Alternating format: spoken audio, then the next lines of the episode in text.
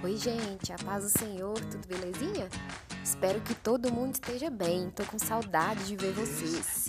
Aqui é a Carol e na nossa EBD de hoje nós vamos continuar a lição número 9. O tema dela é o primeiro projeto de globalismo.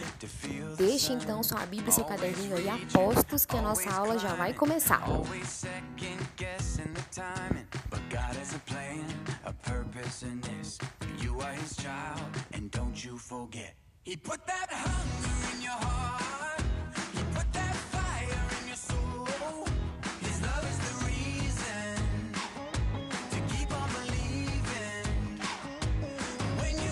like giving up, when you feel like giving in, His love is the reason to keep on believing. Então, pessoal, antes de nós começarmos, Orem na sua casa junto comigo para que o Senhor nos conduza nessa aula. Pai, nós estamos aqui mais uma vez reunidos para estudar a tua palavra e para te conhecer mais.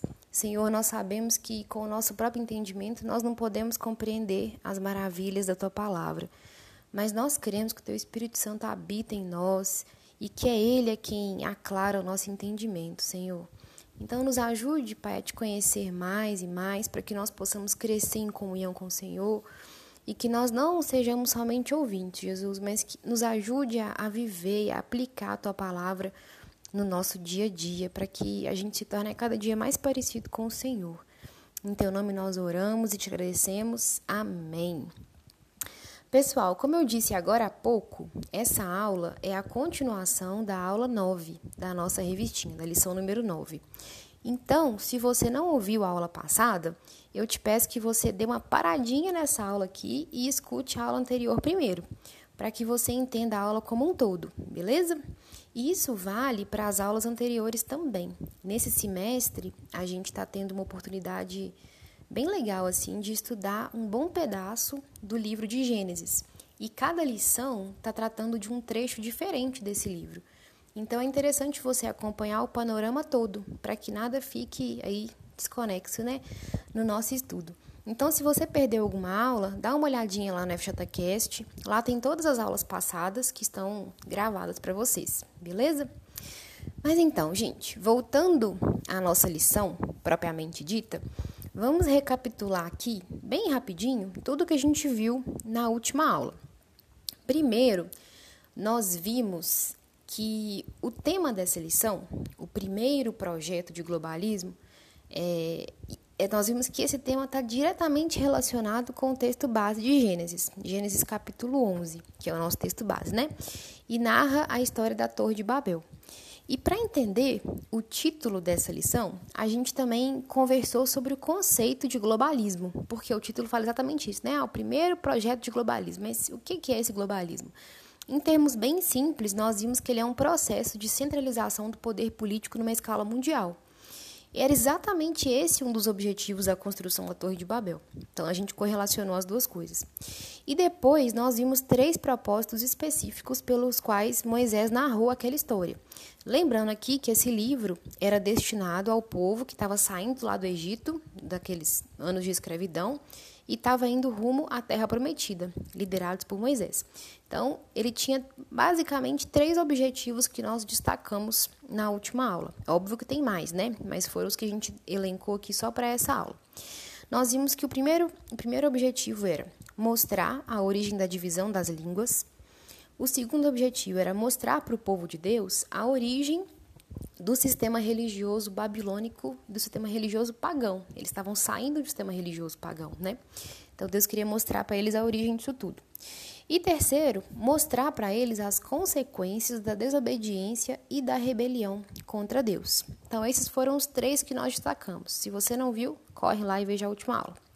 Então, feito esse breve resumo, nós vamos ler aqui novamente o nosso texto base, que está lá em Gênesis capítulo 11, dos versos 1 ao 9. Abram aí junto comigo, por favor.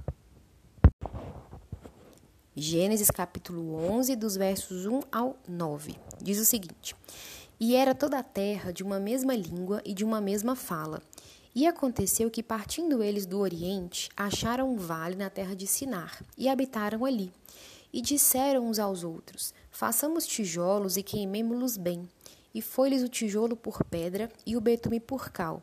E disseram: Eia, edifiquemos nós uma cidade e uma torre, cujo cume toque nos céus, e façamo-nos um nome, para que não sejamos espalhados sobre a face da terra.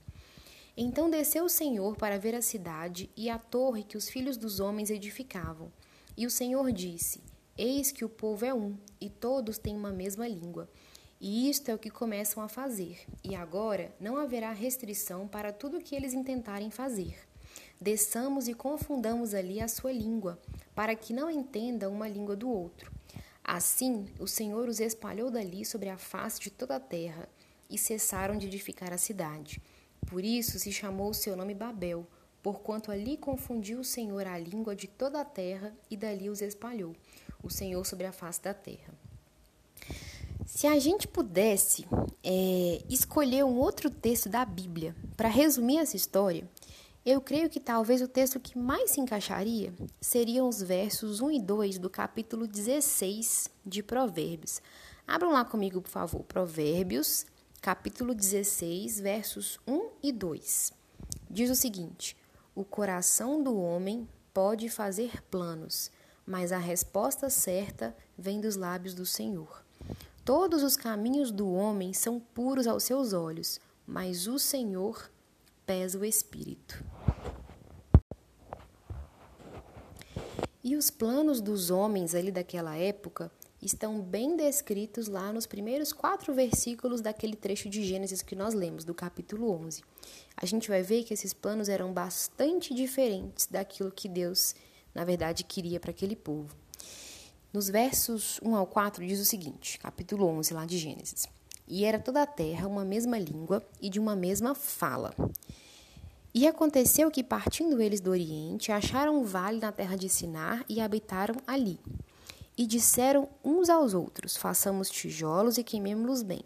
E foi-lhes o tijolo por pedra e o betume por cal. Aí agora o verso 4 é a chave.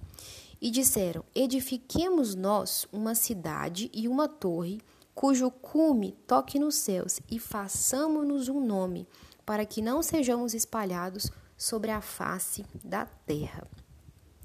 Nós vimos na última aula que a região onde a torre começou a ser construída ficava na antiga Mesopotâmia, atual Iraque. E o povo daquela época vinha da descendência de Noé, pós-dilúvio, né? E lá no capítulo 10 de Gênesis, nos versos 8 a 12, nós lemos na última aula, a gente viu que havia se levantado ali em meio àquele povo um líder chamado Nimrod. E naquela região, que mais tarde se tornaria a Babilônia, Nimrod lidera o início da construção de uma cidade e da torre. E o objetivo dele era literalmente dominar o mundo conhecido ali da época. Quem tem a minha idade, assim, para mais, vai entender minha referência. A ideia da Torre de Babel, para mim, me lembra aquelas ideias, assim, mirabolantes dos desenhos do Pink Cérebro, que, que sempre tinha um plano de dominar o mundo e nunca dava certo. Então, o projeto da Torre de Babel era um projeto, assim, de exibição de poder, de dominação, porque o mundo todo naquele período se concentrava naquelas pessoas ali. E a Bíblia nos mostra que havia no coração não só de Nimrod, mas daquela sociedade como um todo, uma rebeldia muito latente. Nós vimos na última aula que assim que Noé e sua família saíram da arca, Deus faz uma aliança com eles de que nunca mais destruiria a terra daquela forma e colocou o arco-íris como sinal disso. E ele dá algumas ordenanças. Nós vimos algumas delas na última aula. Lá no capítulo 9 de Gênesis, verso 1, só voltar um pouquinho desse texto que a gente leu, Deus fala assim com, com todos eles que haviam saído da arca. Abençoou Deus a Noé e a seus filhos e lhes disse: Sede fecundos, multiplicai-vos e enchei a terra. A ordem, então, foi para que eles povoassem toda a terra. E o objetivo de Nimrod e daquele povo era justamente o contrário, era de não se espalhar era de ter um núcleo de poder, um símbolo de força e começar a dominar toda a terra a partir dali. Eles então resolveram construir uma cidade e no meio dessa cidade uma torre. E a edificação da cidade nos mostra a ideia assim de um sistema mesmo de controle político, social que se pretendia estabelecer ali no meio do povo. E a torre, por outro lado, nos remete à ideia de um sistema de controle por meio de uma religião é, mais institucionalizada. E eu contei para vocês na última aula que lá no Museu Britânico tem alguns pedaços, né, de escombros que os arqueólogos acreditam que seja da Torre de Babel e também de outras torres semelhantes às que os babilônios edificavam. Nós vemos que é, elas são chamadas de zigurates. E imagina-se que elas eram edificadas tipo uma plataforma, assim, com uma base maior, né, e ela ia afunilando e tinha as escadarias que levavam até o topo. Depois procurem essas imagens desses zigurates na internet para vocês visualizarem. É bacana para vocês entenderem mais ou menos qual que era a ideia do povo ali na época. E em cima da torre, geralmente, eles construíam uma espécie de templo. Nós falamos um pouquinho sobre o paganismo de Babel e posterior Babilônia, né? Na nossa última aula. A gente viu que eles adoravam é, os astros e tudo mais. Mas o interessante aqui dessa parte da história é que a gente vê que essa ideia de construir a torre, ela veio logo depois do homem fazer uma descoberta grandiosa para a época. O que, que, que eles descobriram? Eles aprenderam a fazer tijolos. E se vocês observarem atentamente o texto bíblico, até Jacó, os homens habitavam em tendas. Eles não habitavam em casas feitas de tijolo. Era tenda era o habitual para aquele povo. E o povo daquela época, então, da época já da Torre de Babel, eles descobriram que se eles amassassem o barro, moldassem, é, assassem, eles conseguiriam construir tijolos dos tamanhos que eles achassem melhor, mais fáceis de carregar, e que junto com o betume, que é tipo piche, né, eles poderiam fazer uma boa estrutura de construção. Isso está lá no verso 3 do capítulo 11 de Gênesis que nós lemos. Diz assim, ó: e disseram uns aos outros: Façamos tijolos e queimemo-los bem. E foi-lhes o tijolo por pedra e o betume por cal. Imagina, para a gente hoje isso parece super banal, né? Mas pensem para a sociedade daquela época. Isso era o de mais moderno e tecnológico que existia na construção e na engenharia civil da época. É por isso que quando eles viram o que, que eles eram capazes de fazer, eles se ensoberbeceram ao ponto de pensar assim: nossa, a gente inventou o que tem de mais moderno, galera. É agora que a gente vai dominar o mundo. Foi isso que passou pela cabeça deles. E agora, então, o que, eles pensaram? A gente vai chegar até Deus, de tão incrível que a gente é. E eles queriam colocar a soberania de Deus de lado, de escanteio, lá no finalzinho da torre, como se o espaço que Deus pudesse ocupar fosse só ali. E é o que o homem continua fazendo até hoje. A gente continua tirando Jesus do nosso coração e colocando ele num cantinho e falando com ele assim: Ó oh, Jesus, fica aí que eu vou tomar conta da minha vida. E o que aquele povo ali estava fazendo é um ato de rebeldia, por quê? Porque eles estavam indo contra o propósito pelo qual Deus trouxe o homem à existência, que era glorificar a Deus. A gente viu que foi um ato de rebeldia porque a ordem era para que eles povoassem a terra. Esse é o primeiro ponto da rebeldia deles.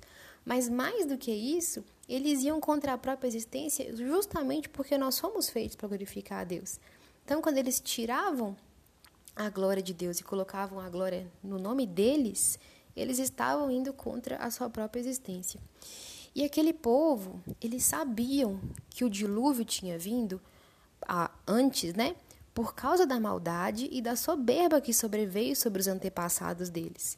E outra vez, eles começam aqui a repetir os mesmos erros de antes do dilúvio o erro de construir uma sociedade para a glória do próprio homem. O que eles estavam preocupados era em fazer com que os seus nomes fossem conhecidos. está lá no verso 4, no finalzinho, né? Diz assim, o final do verso 4: E façamos um nome para que não sejamos espalhados sobre a face de toda a terra. Aquele empreendimento revolucionário da torre não tinha por objetivo glorificar a Deus, nem de fazer nenhum bem, mas simplesmente de exaltar, exaltar o próprio homem, fazer do homem um pequeno Deus. E a gente percebe que a perspectiva de valores do homem começa a mudar aqui. Em vez de pensar assim, o que, que eu devo fazer? O que, que Deus quer que eu faça? O homem agora começa a questionar outra coisa. Ele começa a, a, pensar assim: o que, que eu posso fazer? O que, que eu sou capaz de fazer? E existe uma diferença muito grande entre aquilo que eu devo fazer e aquilo que eu sou capaz de fazer. Nem tudo aquilo que eu quero ou que eu sou capaz de fazer é aquilo que de fato eu devo fazer. Havia naquele povo ali o sentimento de que eles podiam tudo, de que eles não precisavam dar satisfação para ninguém. Havia ali no coração daqueles homens um sentimento de colocar Deus num cantinho da vida deles e não no centro da vida deles. Havia neles um desejo de controlar e de centralizar todas as coisas, porque agora o homem que está sendo o centro do universo na cabeça deles. Tudo isso simplesmente porque ele aprendeu a fazer tijolos. E que lição essa história tem para a gente hoje? Se a gente percorre a Bíblia toda, a gente vai ver que algumas coisas no coração do homem vão se repetindo. Abram comigo, por favor, o capítulo 3 de Gênesis, versos 1 ao 5. Gênesis capítulo 3, verso 1 ao 5. Leiam aí junto comigo. Diz o seguinte: Mas a serpente mais sagaz que todos os animais selváticos que o Senhor Deus tinha feito, disse a mulher: É assim que Deus disse: Não comereis toda a árvore do jardim? Respondeu-lhe a mulher: Do fruto das árvores do jardim podemos comer, mas do fruto da árvore que está no meio do jardim, disse Deus: Dele não comereis, nem tocareis nele para que não morrais.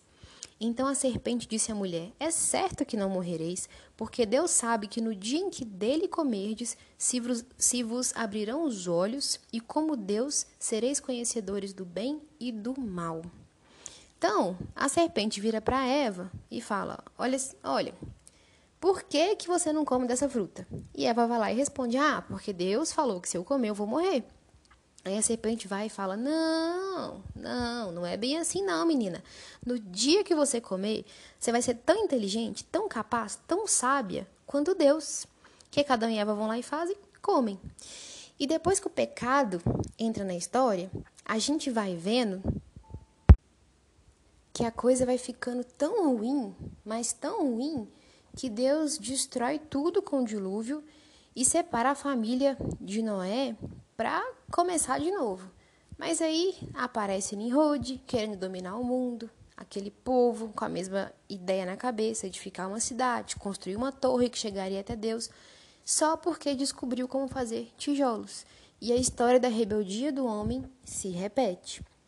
A gente, a gente olha para essa história e acha o povo da época até meio ridículo, né, quando a gente lê isso tudo. O problema é que essa história tem muito mais a ver comigo e com você do que a gente imagina. Sabe por quê?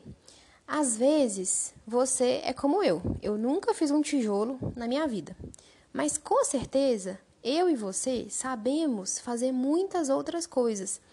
E às vezes, porque eu sei fazer algumas poucas coisas, eu me acho tão sábio, tão incrível, que eu quero dominar o meu mundo eu me ensoberbeço, a minha arrogância começa a falar mais alto. E o pior disso tudo é que eu começo a querer controlar Deus. Eu começo a querer falar para ele aquilo que ele deve ou que ele não deve fazer.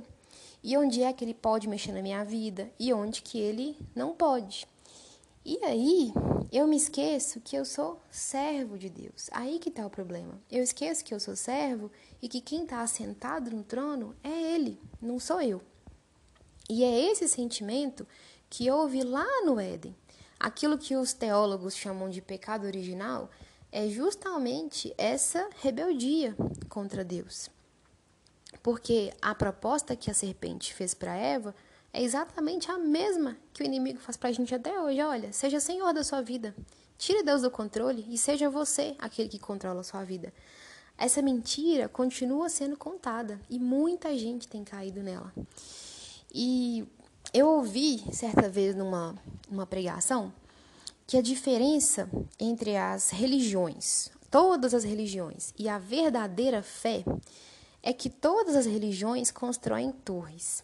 Todas as religiões buscam colocar Deus em um cantinho, lá onde ele não pode interferir na minha vida totalmente.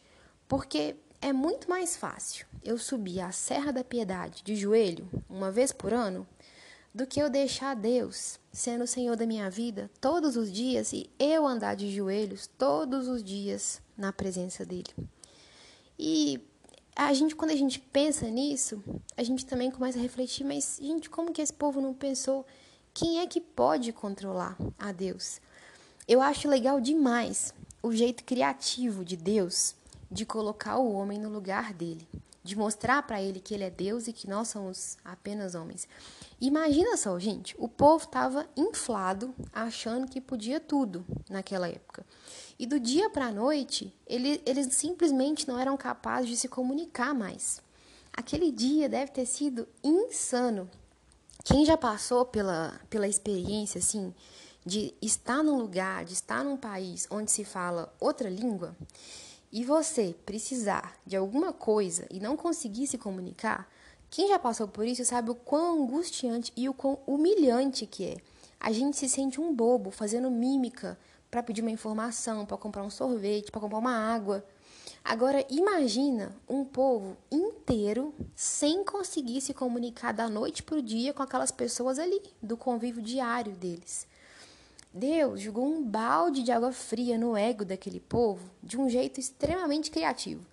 Ele podia ter feito tanta coisa, mas eu acho que nada diferente disso seria tão eficaz para abaixar a bola do povo igual essa confusão de línguas. E sabe, às vezes a gente acha que nós somos um máximo porque nós temos um diploma, ou porque nós temos dinheiro, ou porque a gente tem algum poder ou algum cargo na igreja. Mas aí, uma hora, Deus vai e faz igualzinho ele fez com a torre, com aquele povo. Quebra tudo, confunde tudo. E eu acho legal que a Bíblia fala assim, que Deus desceu para ver a torre. Essa palavrinha desceu, eu acho fantástica, tá lá no verso 5. Ó. Então, desceu o Senhor para ver a cidade e a torre que os filhos dos homens edificavam. Para mim, aí mesmo, Deus já dá assim uma humilhada daquelas no povo. Porque a ideia era construir uma torre que o cume tocasse no céu, né? Só que assim, deu muito ruim, porque se a Bíblia diz que Deus desceu para ver, era porque a altura dela não fazia nem cosquinha no céu.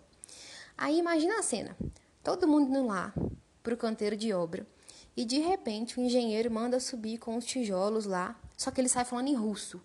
O encarregado responde em alemão que o carrinho tá cheio, que não dá para subir com mais tijolo.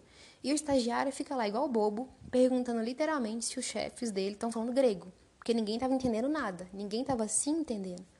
Então, a obra toda parou. Deus mostrou para o homem: ó, oh, você sabe fazer tijolo, mas você não sabe falar.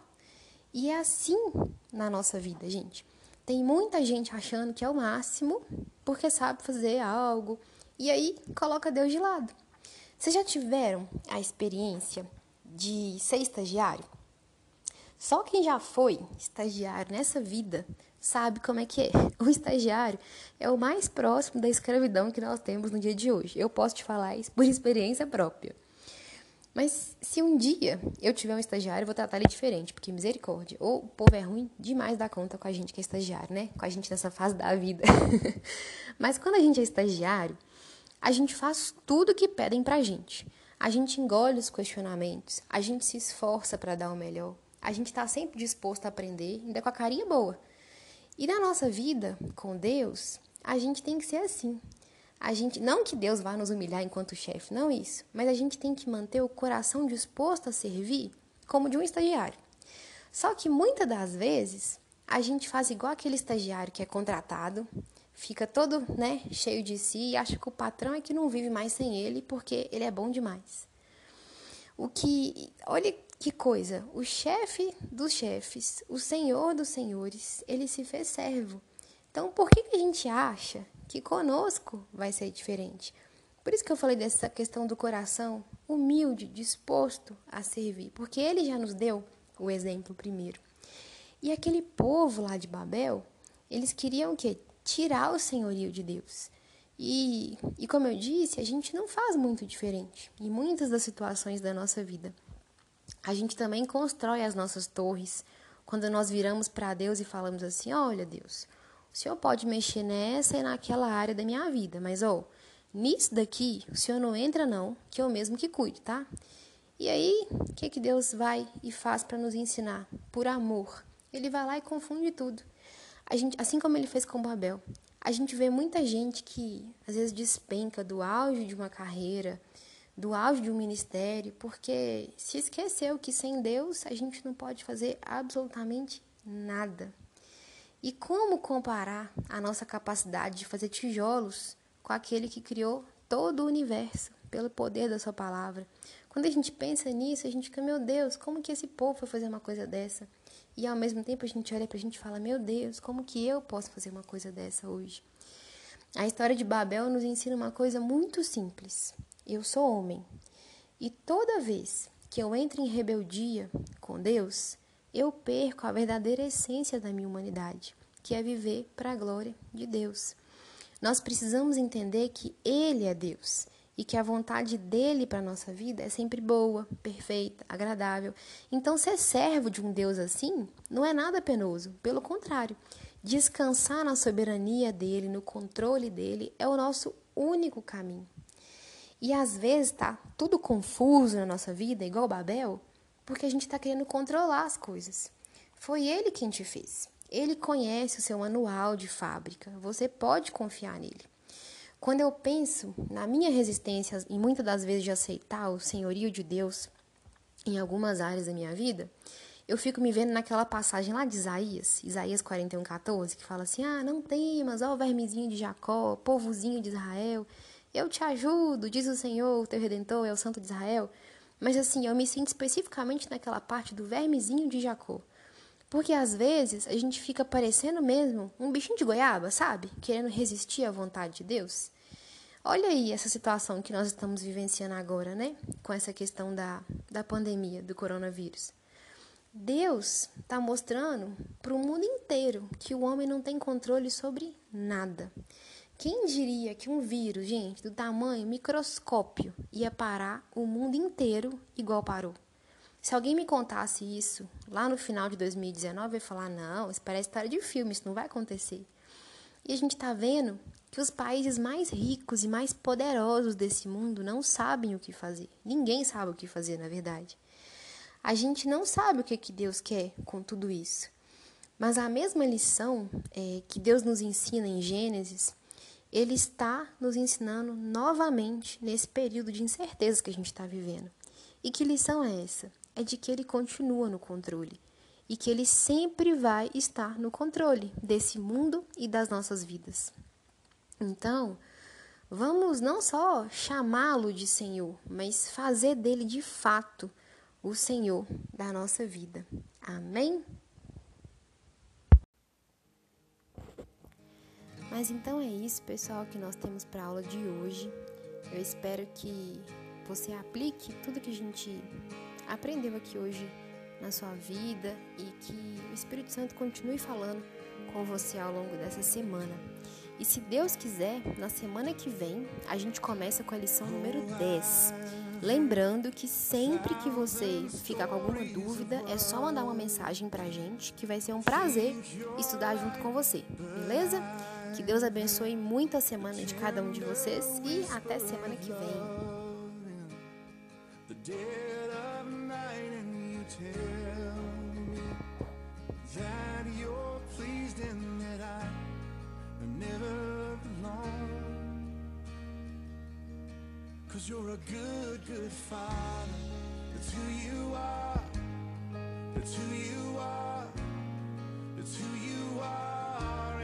I'm loved by you. It's who I am. It's who I am. It's who I am. And I've seen many searching for answers. Far and